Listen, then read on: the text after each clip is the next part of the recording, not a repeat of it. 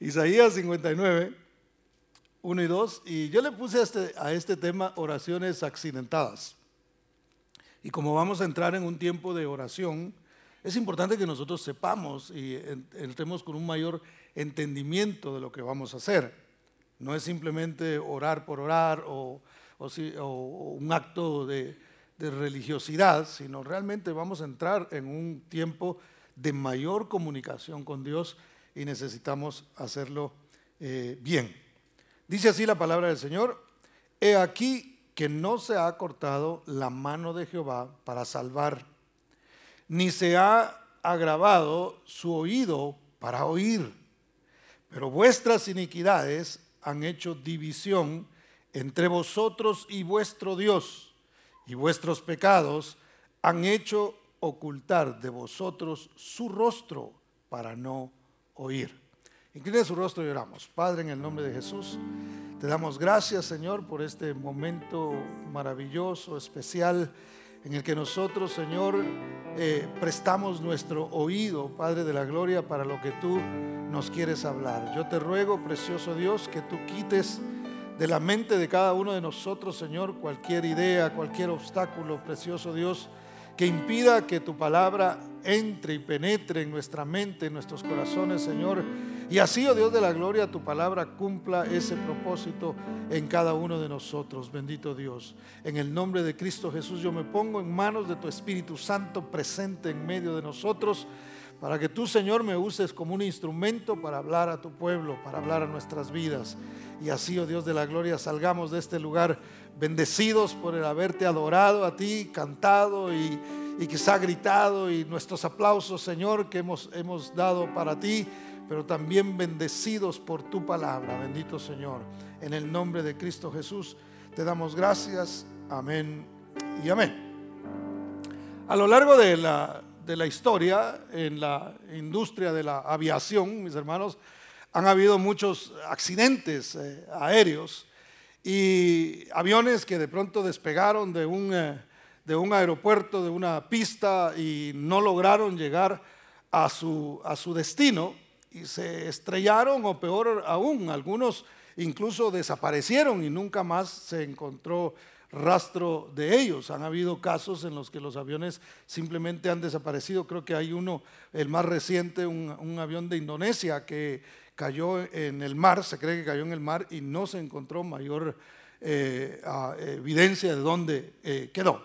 Pero cuando esto, esto sucede, la agencia que, que controla todo lo que es la, eh, la, aviación alrededor del mundo, creo que es la FAA, algo así se llama, estos van, cada vez que hay un accidente de avión, ellos mandan a sus investigadores, personas que son expertos, para que hagan una, eh, una revisión del, del lugar del accidente y ellos puedan determinar cuáles fueron las causas. Ellos buscan una caja negra y empiezan a recoger algunas piezas y comienzan a ver qué es lo que provocó que ese avión no llegara a su destino y peor aún se estrellara y, tuviera un accidente y personas murieran. Entonces ellos mandan eso. Ahora, si nosotros aplicamos esto a la oración, mis hermanos, en algunas oportunidades sucede que nosotros oramos y nuestras oraciones despegan de nosotros, pero pareciera que no logran llegar a su destino, pareciera que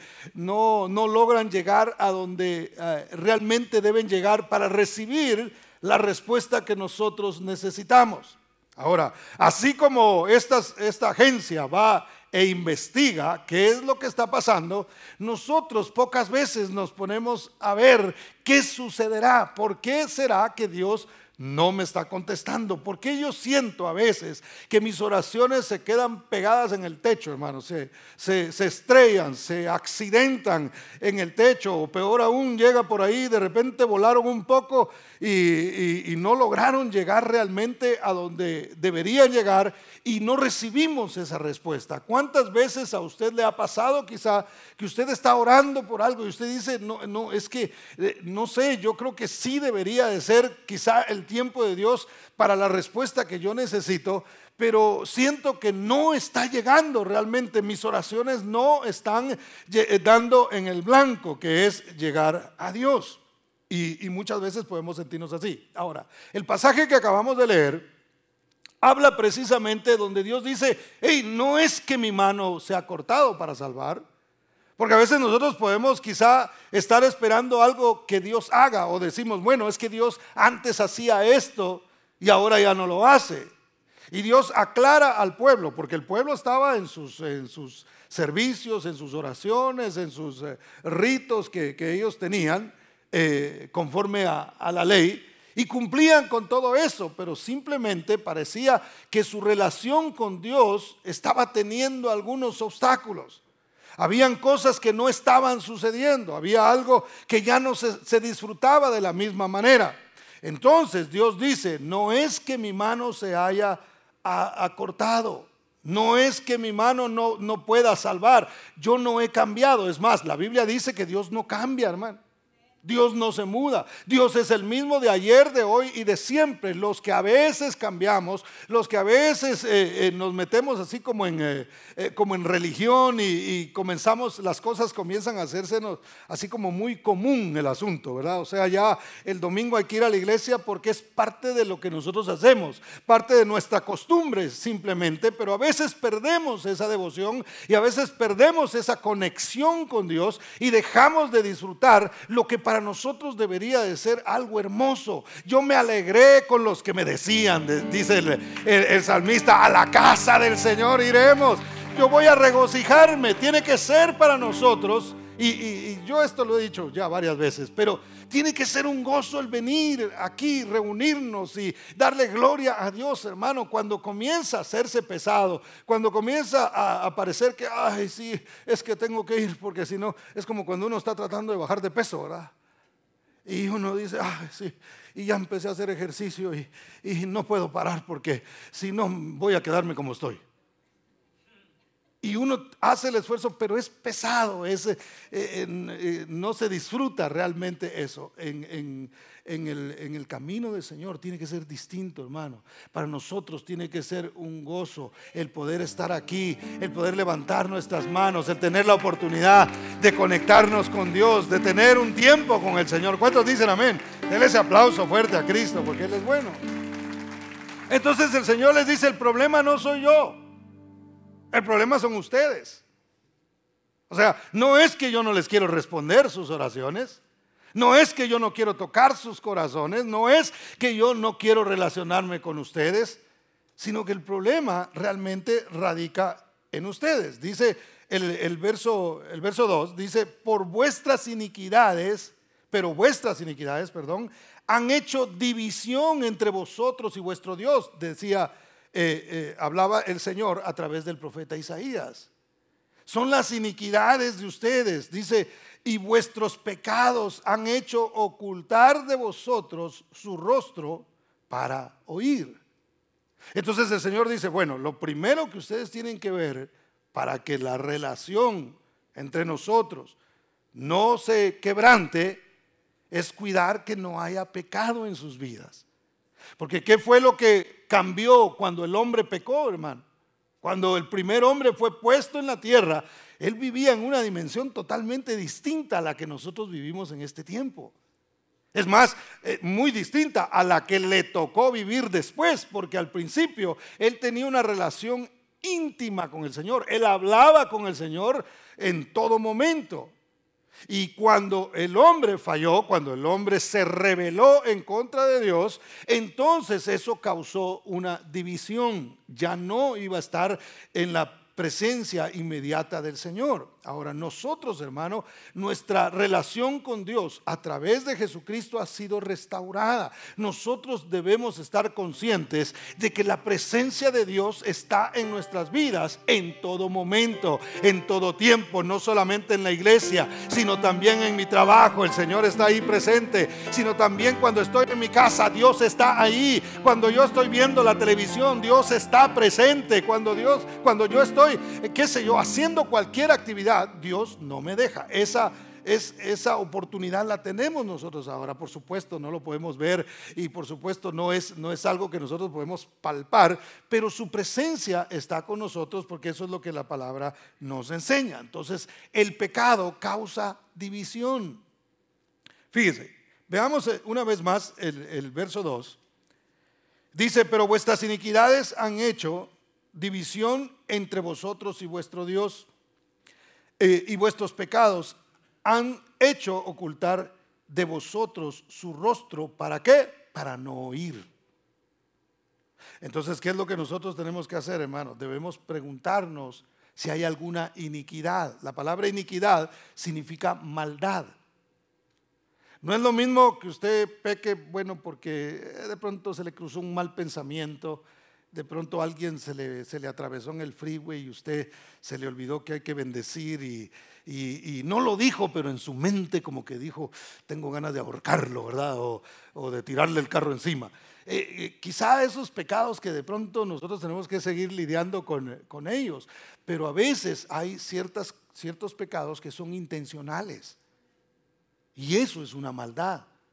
Cuando hay una intención de hacer un daño o, hay una intención, por ejemplo, eh, no es lo mismo que de pronto usted hablando por ahí se le cruzó y dijo algo que no debió haber dicho, a que usted intencionalmente hable de alguien para, para eh, golpearle su, su testimonio.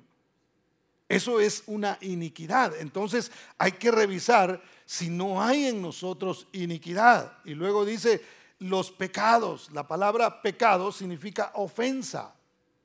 Ya sea que ofendimos a alguien, ya sea que ofendimos a alguien incluso de nuestra familia, y a través de eso hemos ofendido a Dios.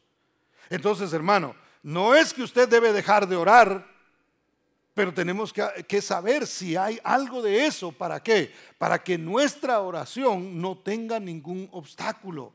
Tenemos que cuidar que en nuestra vida no haya una práctica constante de un pecado y, no resuelto, no confesado no traído delante de Dios y decirle, Señor, mira, yo tengo este pecado y yo te lo confieso a ti. Quizá no, no se lo ha dicho a nadie, quizá está por ahí y, necesitamos traerlo delante de Dios y decirle, Señor, yo quiero seguir teniendo esa relación contigo. Yo quiero gozarme en el servicio, yo quiero gozarme en la oración, yo quiero venir sin ningún problema, doblar mis rodillas, levantar mis manos y saber que tú estás con tu oído presto a escucharme a mí. Y que no lo primero que oigamos, hermano, cuando vamos a orar es la voz de nuestra conciencia, o peor aún, la de Satanás, ¿verdad? Porque a veces puede suceder eso. Doblamos las rodillas y de repente la misma conciencia nos, nos acusa y dice, ah, vas a orar a pesar de lo que acabas de hacer. Sí, vengo a ponerme eh, a cuentas con el Señor. ¿Cuántos dicen amén, hermano? Denles aplauso fuerte a Cristo porque Él es bueno. David tenía experiencia en esto, hermano. Dice la Biblia que cuando él pecó, dice, mientras callé, decía en el Salmo 51, se envejecieron mis huesos. O sea, vino una frialdad a mí mientras yo mantenía ese pecado oculto, mientras yo no había confesado, no había venido delante del Señor, no le había dicho, Señor, este es el pecado que yo cometí, necesito arreglarlo. Es más, David tuvo que ser confrontado para que él finalmente pudiera confesar y decir, sí, sí es cierto, yo pequé, yo hice mal. Hasta que el profeta Natán vino delante de él y le explicó, y usted, la mayoría de ustedes conocen ese, esa parte de la Biblia, y lo confronta, entonces él confiesa el pecado. Pero mientras él guardaba ese pecado, si no, en su casa después lea el Salmo 51 si nunca lo ha leído. O vuélvalo a leer si ya lo leyó y vea cómo él se sentía cuando él estaba, estaba pasando por esa circunstancia. Por eso, vea conmigo, Salmo 63, 66, perdón, versos 18 al 20. Porque Dios aparta su oído, hermano, cuando hay pecado. Salmo 66, 18 al 20, dice así.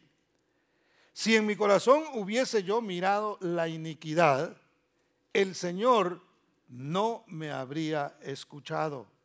Mas ciertamente me escuchó Dios, atendió a la voz de mi súplica. Bendito sea Dios que no echó de mí, de, sí, perdón, mi oración, ni de mí su misericordia. Entonces el salmista decía, yo revisé Antes de venir a la oración, yo revisé mi corazón y si hubiera hallado ahí iniquidad, entonces Dios no me habría escuchado. Hubiera tenido que pasar por el proceso de venir delante del Señor, pedir perdón, para que entonces Él me perdonara y así, con un corazón purificado y limpio, pudiera acercarme a Dios. Entonces Él oiría mi súplica él oiría lo que yo le estoy pidiendo. Entonces, hermano, tenemos que revisar si nuestras oraciones no están volando lo suficiente o se están estrellando por ahí en algún lado. Nosotros tenemos que investigar, tenemos que hacernos un examen, tenemos que buscar y, y revisar si en nuestra vida hay algo de eso para que entonces podamos arreglarlo. ¿Cómo lo arreglamos? Después de la confesión, inmediatamente hay perdón. ¿Sabe que Dios perdona inmediatamente? Usted ha visto gente que a veces perdona, pero perdona así como por etapas, ¿verdad? Ah, te voy a perdonar, pero, ah, pero ahí, ahí nomás. ¿ah? No te acerques mucho. O sea, hay perdón, pero, pero todavía no vengas, estás castigado. Eso pasa a veces en los matrimonios. Hay mujeres que castigan a los esposos. Amén, dicen los hombres.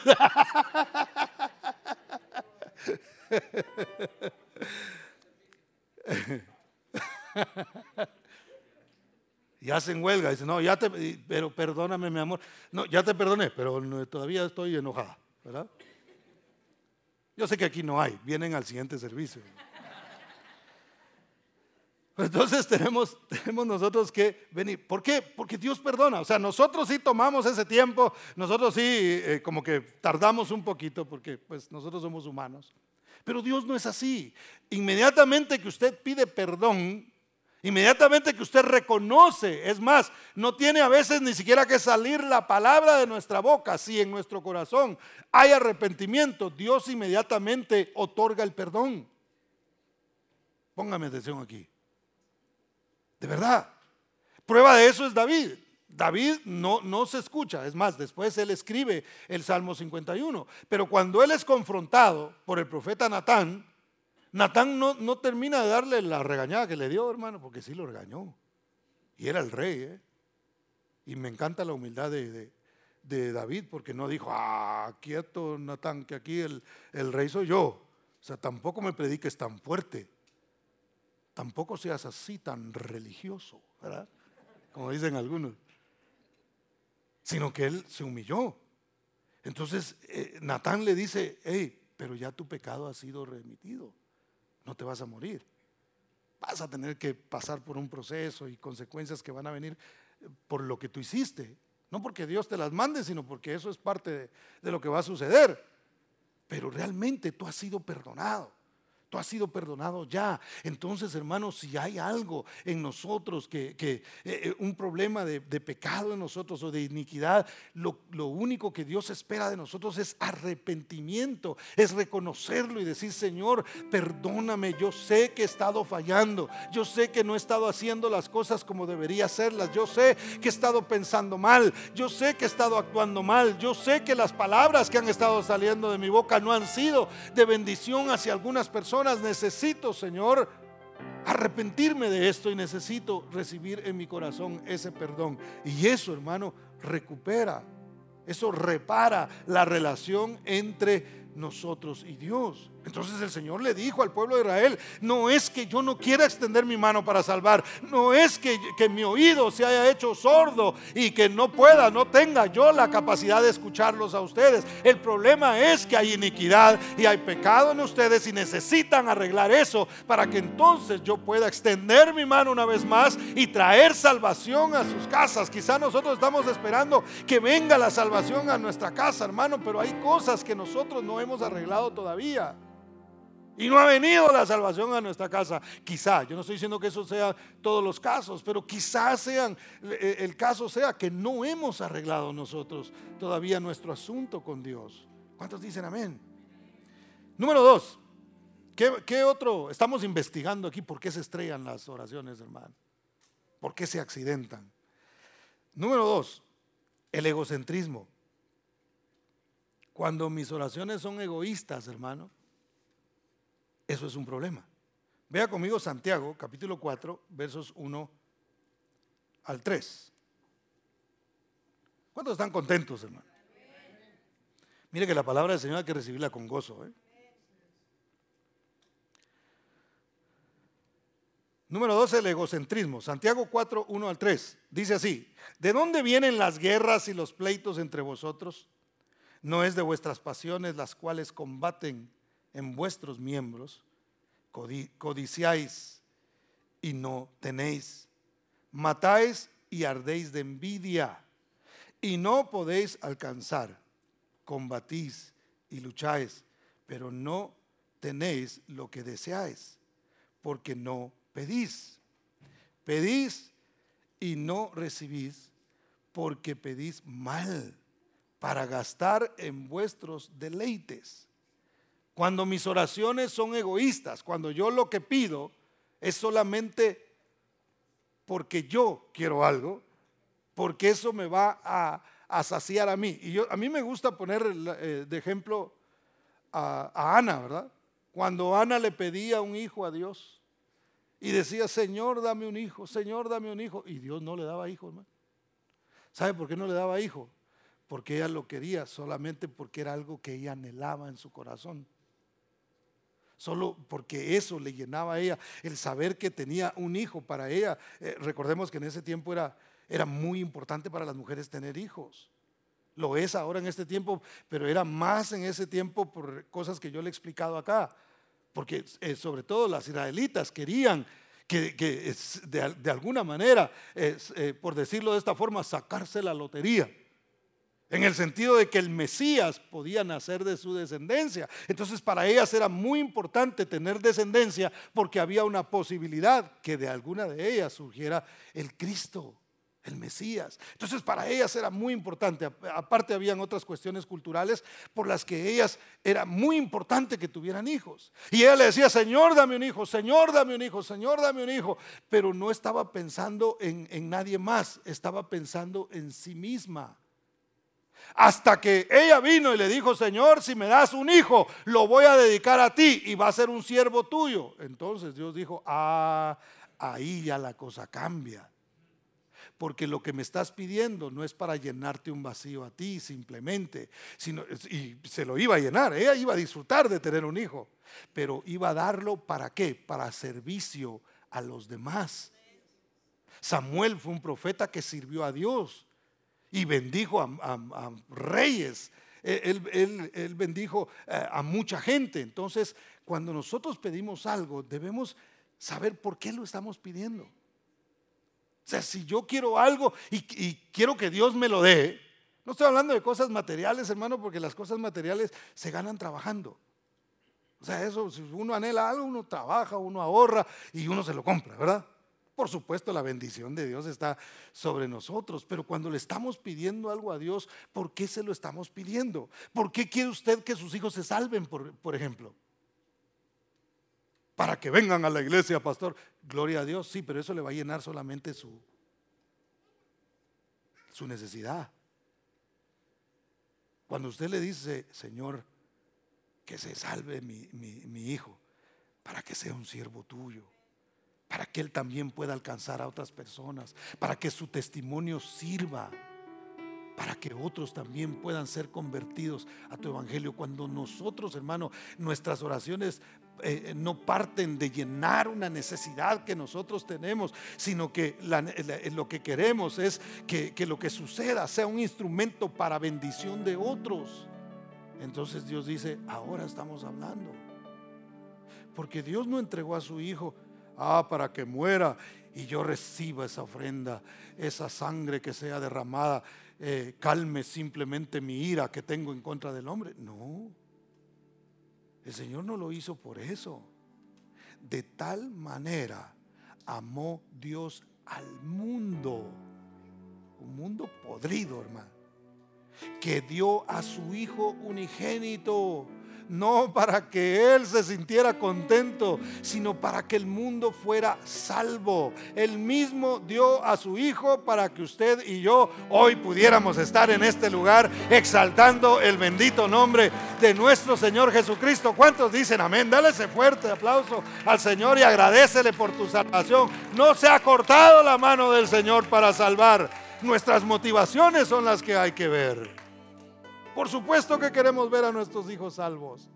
Por supuesto que vamos a gozarnos el día que veamos eh, eh, que nuestros hijos se salvan, hermano. Mire, yo siempre cuento el testimonio de, mi mamá. Mi mamá oraba por mí.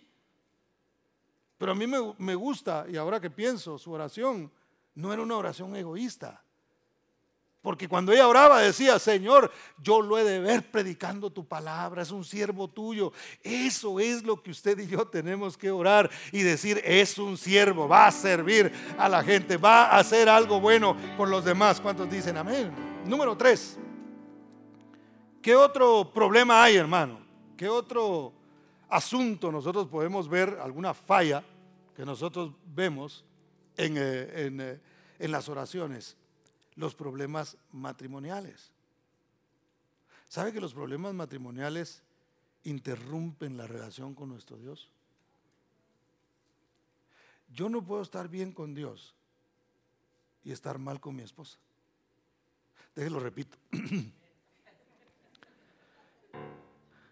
Yo no puedo estar bien con Dios si estoy mal con mi esposa. Usted esposa, no puede estar bien con, con Dios si usted está mal con su esposo. Ah, no se oyeron muchos amenes. Vea conmigo primer, eh, primera de Pedro, capítulo 3 y verso 7. Yo sé que la mayoría de ustedes conocen estos versos. Primera de Pedro 3, 7, véalo ahí en su aplicación o búsquelo en la Biblia. Dice así, vosotros maridos, igualmente, vivid con ellas, es decir, con las esposas, sabiamente. Hermano, es de sabios arreglar los asuntos en la casa, varones. ¿A cuántos les gusta tener una esposa enojada, hermano? Mire, tener a la esposa enojada es antesala al infierno, ¿eh? No, no es cierto. qué, exagerado.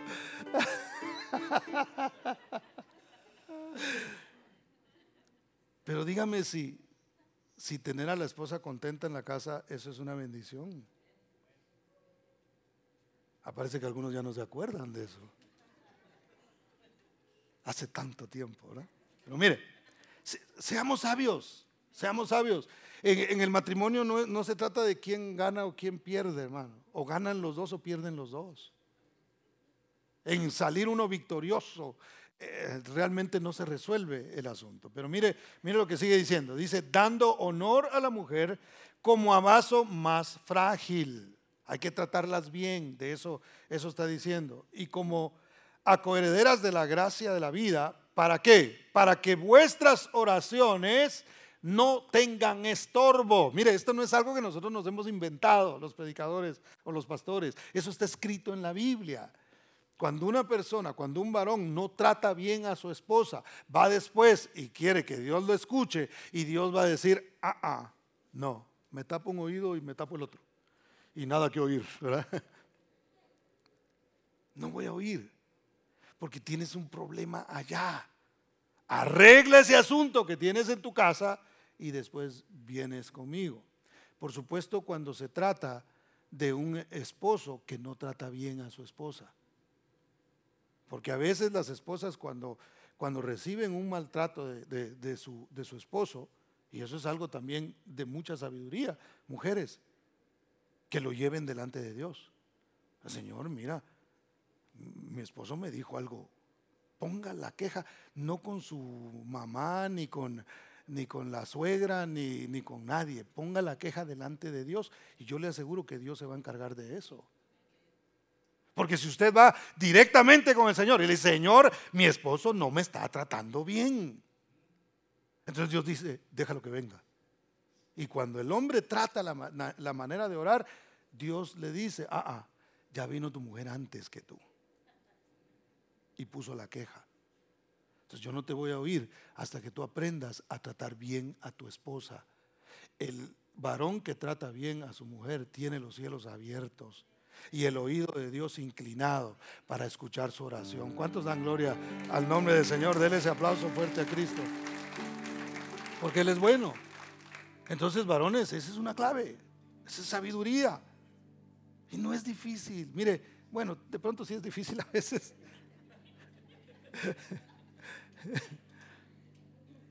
Pero no es imposible. Dios nos ha dado a nosotros las herramientas para hacer las cosas de, manera correcta. Ahora, las esposas tampoco se salvan en esto. ¿Por qué? Porque la Biblia dice que la mujer que ora y profetiza debe cubrirse la cabeza. Y cubrirse la cabeza significa estar bajo autoridad. Entonces, si una mujer no está bajo autoridad del esposo, ah, tampoco se oyen las oraciones. Mujeres, hay que estar bajo autoridad de los varones. Esta semana vamos a estar en oración. Varones, hay que tratar bien a las esposas. Cuando, cuando uno va a orar, hermano, y cuando uno se va a meter en, en oración y en ayuno, el enemigo trata de ver cómo interrumpe eso por el poder que hay en la comunicación con Dios, hermano. Si la comunicación es súper poderosa, si no mire cómo ha funcionado hoy que la, la, comunicación está tan corrupta, hermano, tan corrompida. Como una noticia, en las noticias manipulan qué quieren que la gente esté pensando y qué quieren que la gente esté viendo. Así de poderosa es la comunicación. Por eso es que cuando empezaron a hablar de la, de la pandemia, hermano, ya poco faltaba para que algunos abrieran un hoyo en la tierra y se metieran ahí para protegerse. Así de tremenda es la comunicación. Ahora imagínese usted el poder que hay cuando usted y yo no tenemos ninguna interrupción para comunicarnos con nuestro Dios, lo que Él puede enseñarnos, lo que Él puede hablar a nuestras vidas. ¿Cuántos dicen amén? Dele ese fuerte aplauso a Cristo porque Él es bueno. Entonces, va a haber tentación esta, esta, eh, esta semana de tratar mal, de estar, pero cuando uno deja de comer, hermano? Uy, cuando uno deja de comer. Mire, si usted, ¿a cuánto les gusta eh, una droga llamada pan? lo de droga se ve mal, ¿verdad? Pero ¿a cuánto les gusta el panito, hermano? A ver, a ver, levante la mano así. Como dijo alguien, me van a dar café y no me hará mal así sin pan. Qué rico el pan, hermano.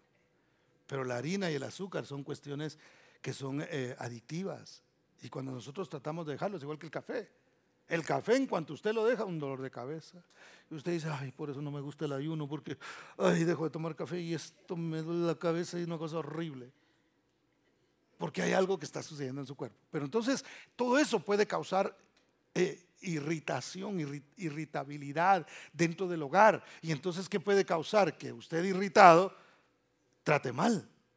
O la esposa enojada no quiera hacer caso a lo que el esposo está diciendo. Entonces, cuidemos eso. ¿Dicen amén? Bueno, número cuatro. ¿Qué otras cosas provocan que nuestras oraciones no lleguen al Señor, hermano? La falta de perdón. Mateo capítulo 6 y verso 12 dice, y perdonando, perdón, y perdónanos nuestras deudas, como también nosotros perdonamos a nuestros deudores. Esto lo dice Jesús cuando está explicando, enseñándole a sus discípulos cómo orar. Él les dice, bueno, ustedes van a orar así y usted conoce el Padre nuestro y luego en cierta eh, parte Él dice, y perdona nuestras deudas como nosotros perdonamos a nuestros deudores. Mire qué importante es esto, porque a veces nosotros queremos pedirle perdón a Dios antes de perdonar a los que a nosotros nos han hecho daño. Y no funciona así. Primero perdónanos a nosotros. Mire, en este caso no es Dios el que pone el ejemplo, sino nosotros, aunque Dios no necesita de nuestro ejemplo. Pero para que lo entendamos, se lo explico así. Es como que nosotros, Señor, yo ya pedí perdón, ahora te pido perdón a ti. Ya, ya perdoné, perdón, a los que me ofendieron. Ahora yo puedo pedirte perdón a ti porque yo sé que tú me vas a perdonar a la medida que yo perdoné ya a alguien más. esta semana que estuvimos allá, yo hablaba con, me tocó dar una de las, de las enseñanzas a los pastores. Y enseñarle a, a pastores es una cuestión bien, bien tremenda. Hay mucha presión sobre uno porque, porque pues son gente que saben, conocen la palabra. Y una de las cosas que yo les decía a los pastores era que nosotros tenemos que ser honestos en nuestra predicación.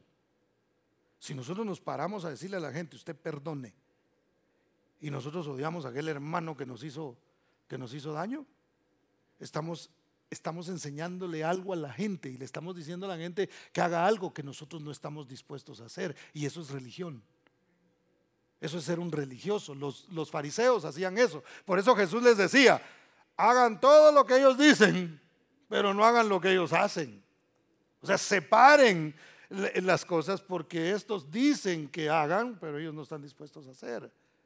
Entonces, hermanos, si nosotros hemos de venir delante de Dios a decirle, Señor, perdona mis pecados, así como yo he perdonado a los que han pecado en contra mía. Perdona mis ofensas, las ofensas que yo te, te hago a ti, así como yo estoy dispuesto a perdonar a aquellos que me ofenden. Es más, yo siempre he dicho que nosotros debemos aprender a perdonar por adelantado. Usted quiere mantener su corazón limpio, perdone por adelantado.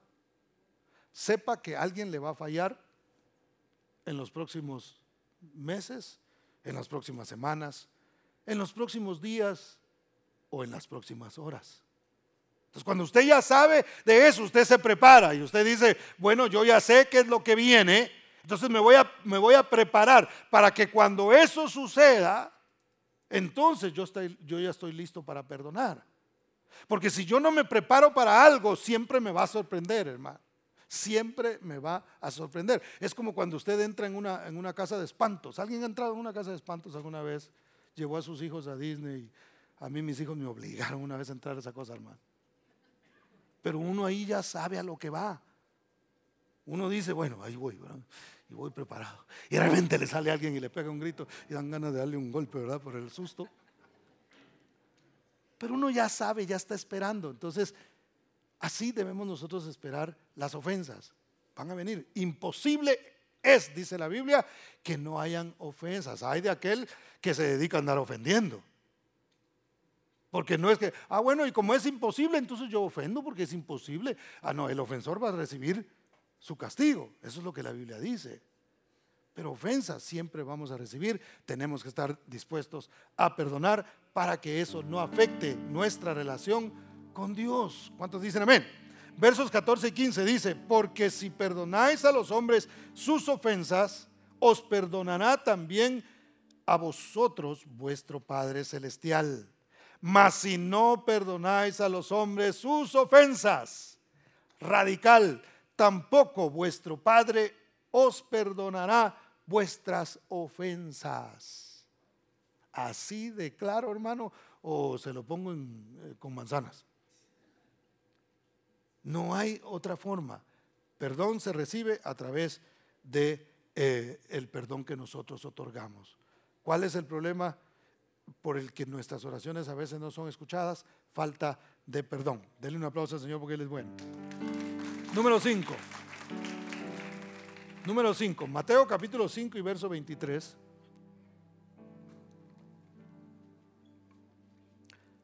¿Qué otro obstáculo hay, hermano? ¿Por qué se estrellan a veces nuestras, nuestras oraciones? La no reconciliación. Eso afecta también nuestra relación con Dios.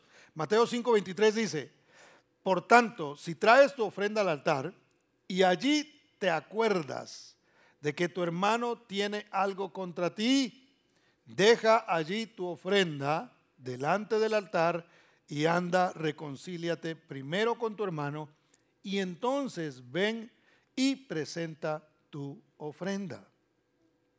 Ahora, hermano, no significa que usted tiene que ir a buscar a todo aquel que tenga algo en contra suya.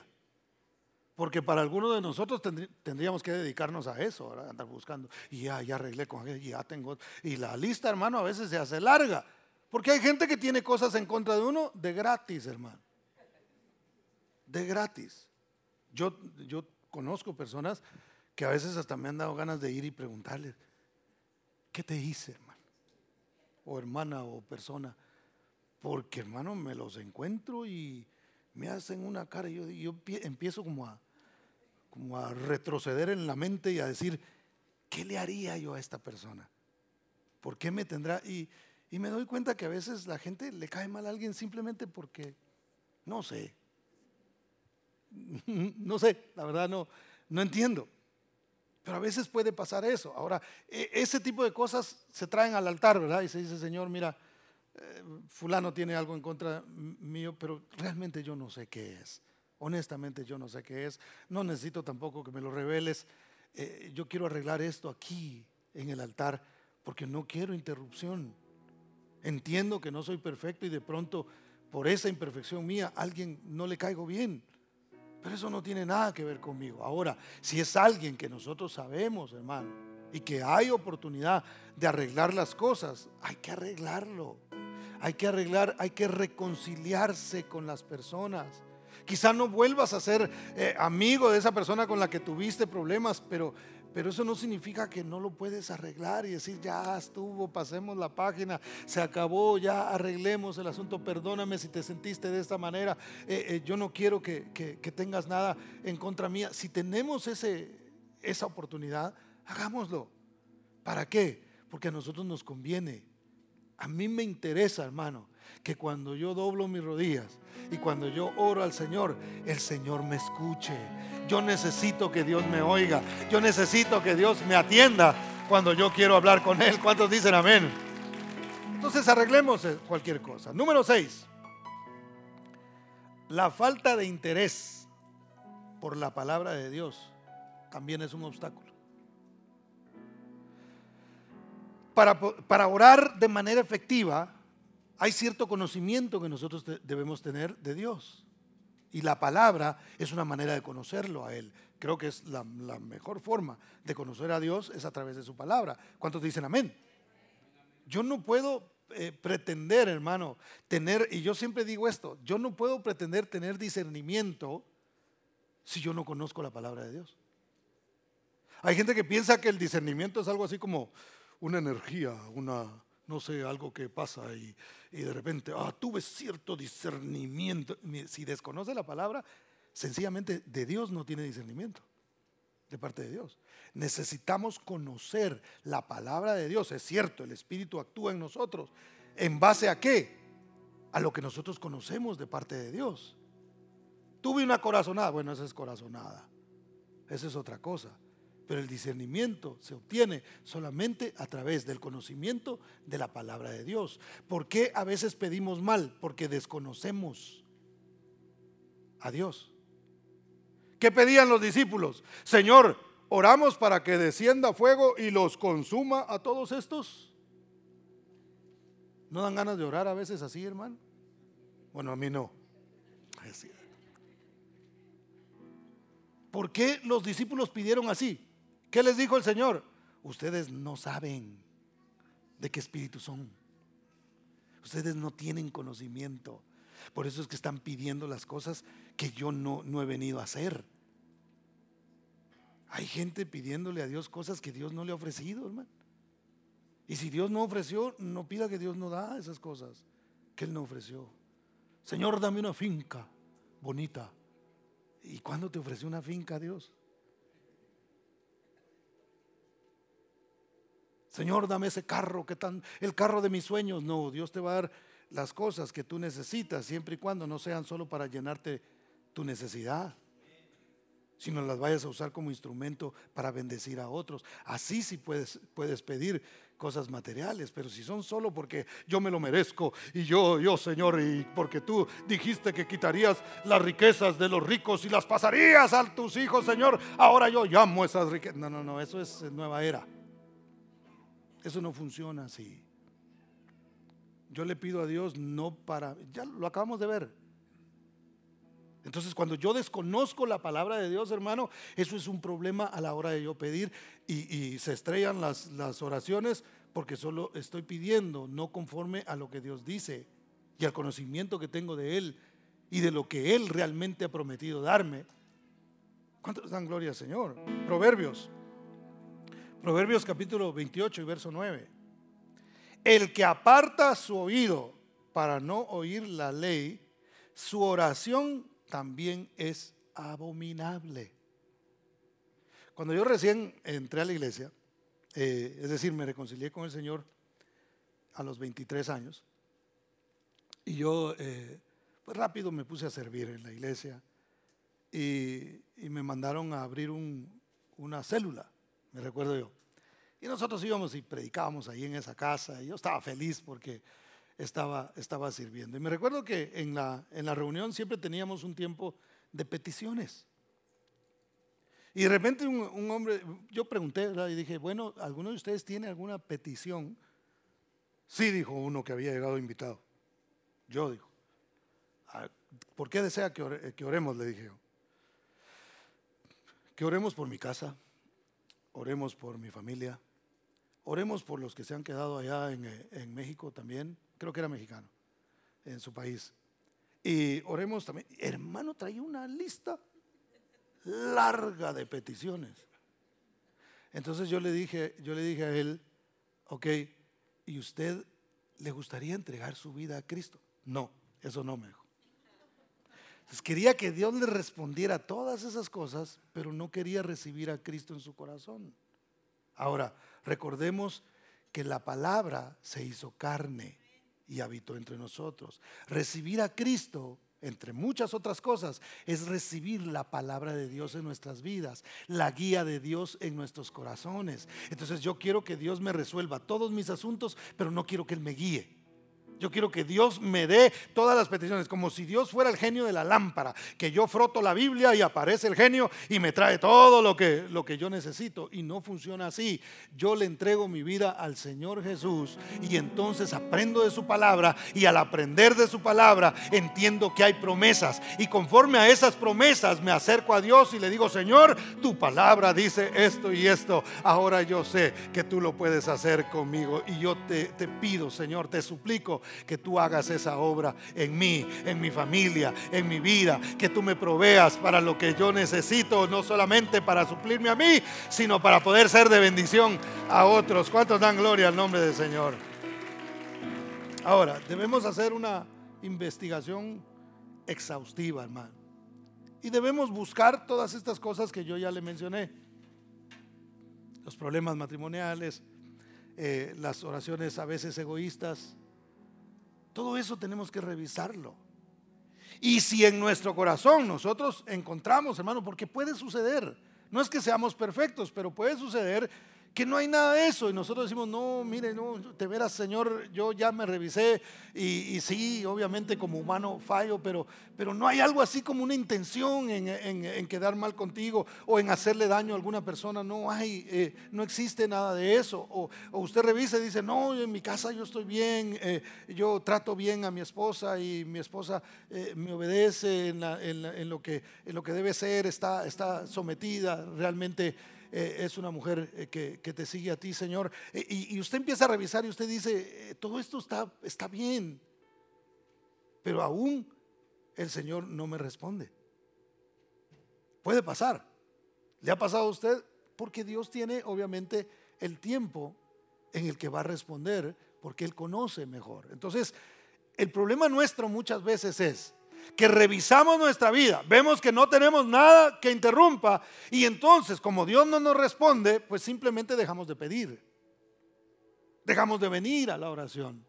Ah, no, el otro ayuno yo también estuve y, oré y todo. Y, me acuerdo que hubo un tiempo que veníamos todos los días a las cinco y media de la mañana acá a orar. Eso lo cambiamos durante la, pandemia y ahora lo movimos a, hacer eh, el sábado para que se puede estar 12 horas de clamor acá y con eso lo vamos a cerrar.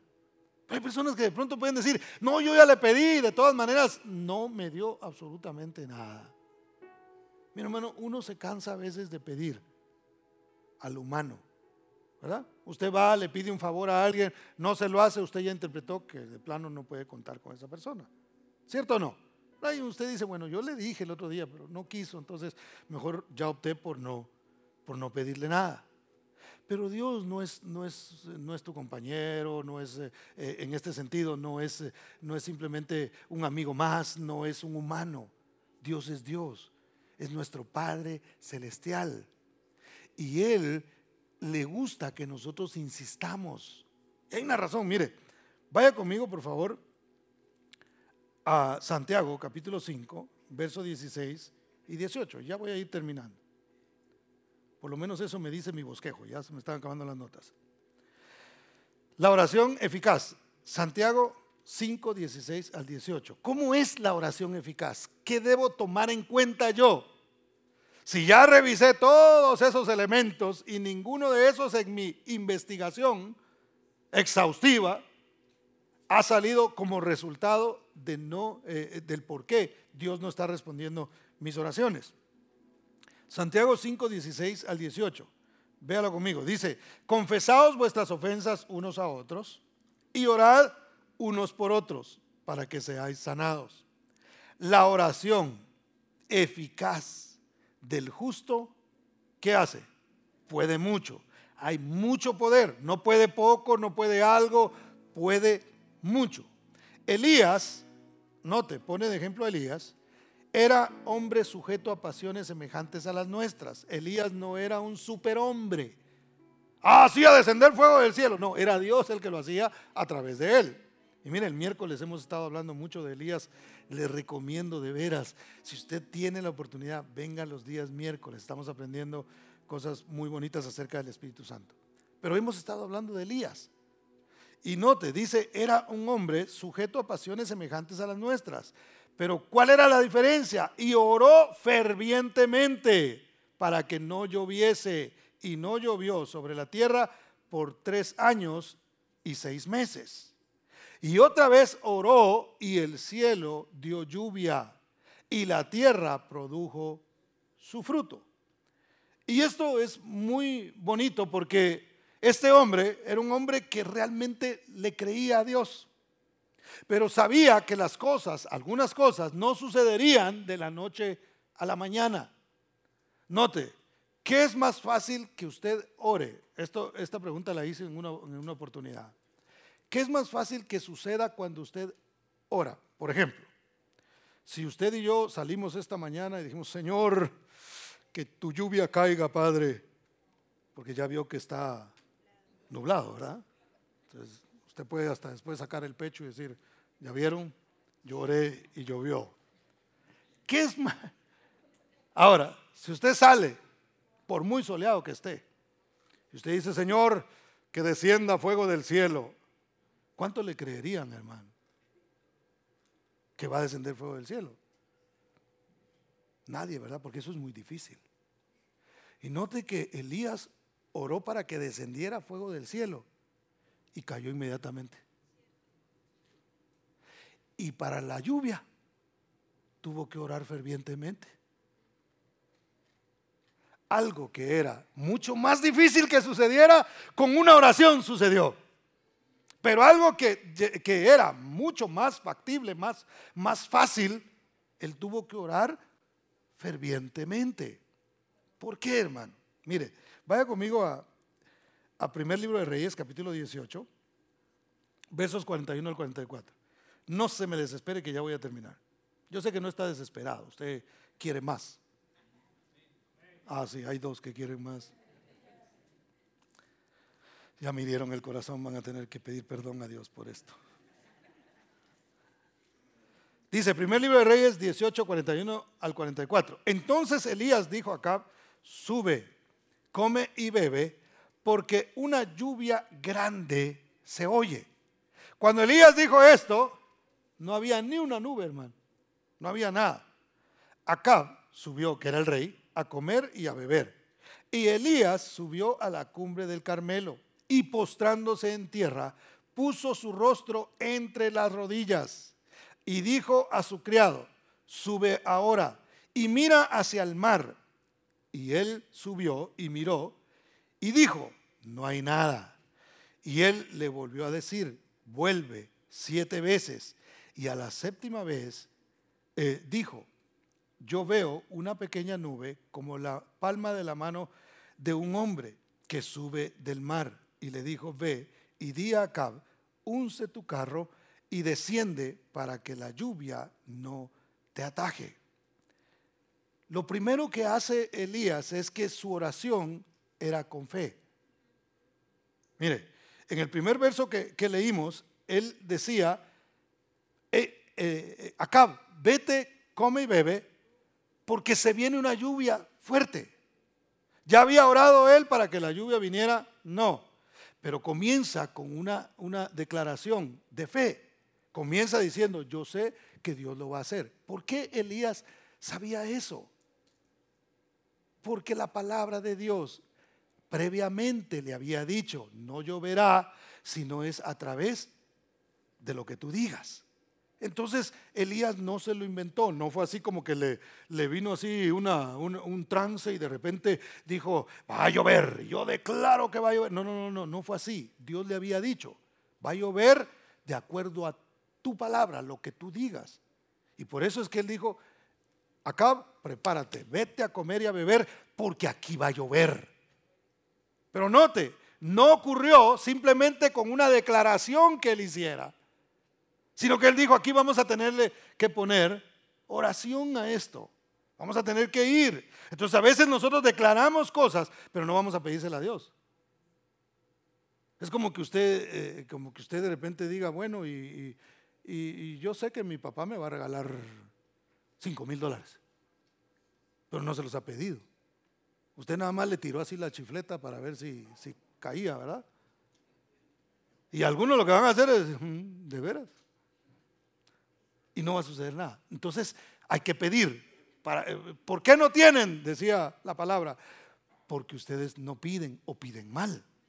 Entonces, ¿qué hace él, hermano? Aparte de eso, dice la Biblia que él puso sus rodillas en medio, eh, perdón, su cabeza en medio de sus rodillas.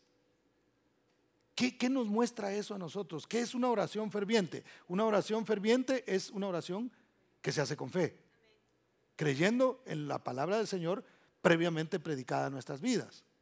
Entonces, ¿qué más hay que hacer? Es como dar a luz. Cuando Elías puso su rostro, su cabeza, en medio de sus rodillas, esa era la posición que se usaba en aquel tiempo para dar a luz. No habían de esas camas que ahora le levantan las, las, piernas a las mujeres, qué sé yo, de, que, está todo con equipo ahí para que las mujeres puedan dar a luz. En ese tiempo lo que hacían era así, acurrucadas, hermano, y metían su cabeza en medio de las rodillas y así era como daban a luz. Entonces él dijo, esto hay que parirlo, hay que orar. Pero ya Dios lo dijo, sí, ya Dios lo dijo, pero él está esperando que yo haga algo. Mi oración, mi comunicación con Dios es lo que va a hacer la diferencia. Dios lo puede hacer sin mí, pero sin mí no lo hará. Es decir, Él quiere que nosotros hagamos un equipo. Si yo hago lo imposible mientras tú haces lo posible. Eh, Elías pone su cabeza en, en medio de eso. Entonces, en medio de sus rodillas. Nosotros tenemos que hacer ese esfuerzo, hermano. Yo no estoy diciendo que usted tenga que orar a fuerza así, ¿verdad? Pero hermano, Dar a luz, mujeres, ¿verdad que qué fácil es dar a luz, hermanas? ¿Verdad? Eso es bien difícil, digo yo, ¿verdad? Porque yo nada más he visto, pero sí he visto cómo lo difícil que eso es, lo tremendo que eso es. O sea, no yo no conozco mujer que haya llegado al, al, hospital. A unas les cuesta más que otras, eso es normal. Pero no conozco a nadie que haya llegado. Bueno, aquí vengo a, tener el hijo. Ah, ya está lista. Ah, sí, ah, dos minutos y vámonos ya, llevémonos al niño, ya nació. ¿Verdad que no funciona así? Ah, eso es un proceso que se rompió la fuente y ahí va el mundo. Y peor si es primerizo, ¿verdad? Si es primero, hermano. Ah, eso es un temor terrible. Y al hospital, y allá, y la mujer, y, pasando por todo eso, y no te estoy asustando, pero porque estás próxima a eso, ¿verdad? Porque cada experiencia es distinta, pero, pero hermano, yo, yo me recuerdo de por lo menos la experiencia que yo tuve con mi esposa. Y gracias a Dios ella no, no, no, es así de que maltrata, pero he sabido de mujeres que hasta maltratan a los hombres y al doctor y a la enfermera y a todo el que se acerque por ahí. Entonces es algo que, requiere de esfuerzo y presión. Y yo me recuerdo que, yo le, decía a mi esposa, eh, le decían respira y yo respiraba también con ella, ¿verdad? Porque uno de hombre quiere ayudar y la verdad que, ¿qué puede hacer uno, hermano? ¿Qué puede hacer uno ahí? Yo pensaba que respirando yo le ayudaba a mi esposa. Un parto es algo que lleva mucho esfuerzo. Queremos algo de Dios, nosotros a veces queremos tronarle los dedos a Dios y que Dios haga las cosas, hermano. Una oración ferviente es no dejar, todavía no viene. Mire, él, él eh, perseveró en oración. Señor, pero tú dijiste que la lluvia vendría. Ya oré y no ha venido. Ya mandé a mi criado a que mire y dice que no hay nada, Señor. Entonces, criado, vámonos de aquí porque Dios no está respondiendo. No, él le dijo, sube. Y yo no sé cuánto tiempo, porque ahí parece como que fuera una tras otra. Yo no sé cuánto tiempo pasó. Pero Elías seguía orando, seguía orando. Y, su siervo ahí, ¿ya fuiste? ¿Qué, viste? Naranjas agrias. No hay nada. A seguir orando, a seguir orando y a meter la cabeza otra vez ahí. ¿Y qué viste? Y dice la Biblia que así hasta siete veces. Siete, número de plenitud. Y la séptima vez, hermano, no necesitó más. Dijo, ¿qué ves? Una pequeña nube que sube del mar, como la palma de la mano de un hombre. Imagínese, una nubecita, hermano, una cosa así. No es que se vino un nubarrón así y se puso eh, eh, oscuro y él dijo, ah, ahora sí ya viene la lluvia. No, no, era una pequeña nube y dijo, se acabó. Dios respondió, baja y dile a Cab que arregle su carro y que busque dónde ponerse porque el chaparrón va a estar bueno. La lluvia se viene. ¿Por qué? Porque oró fervientemente. Era un hombre sujeto a pasiones como las nuestras.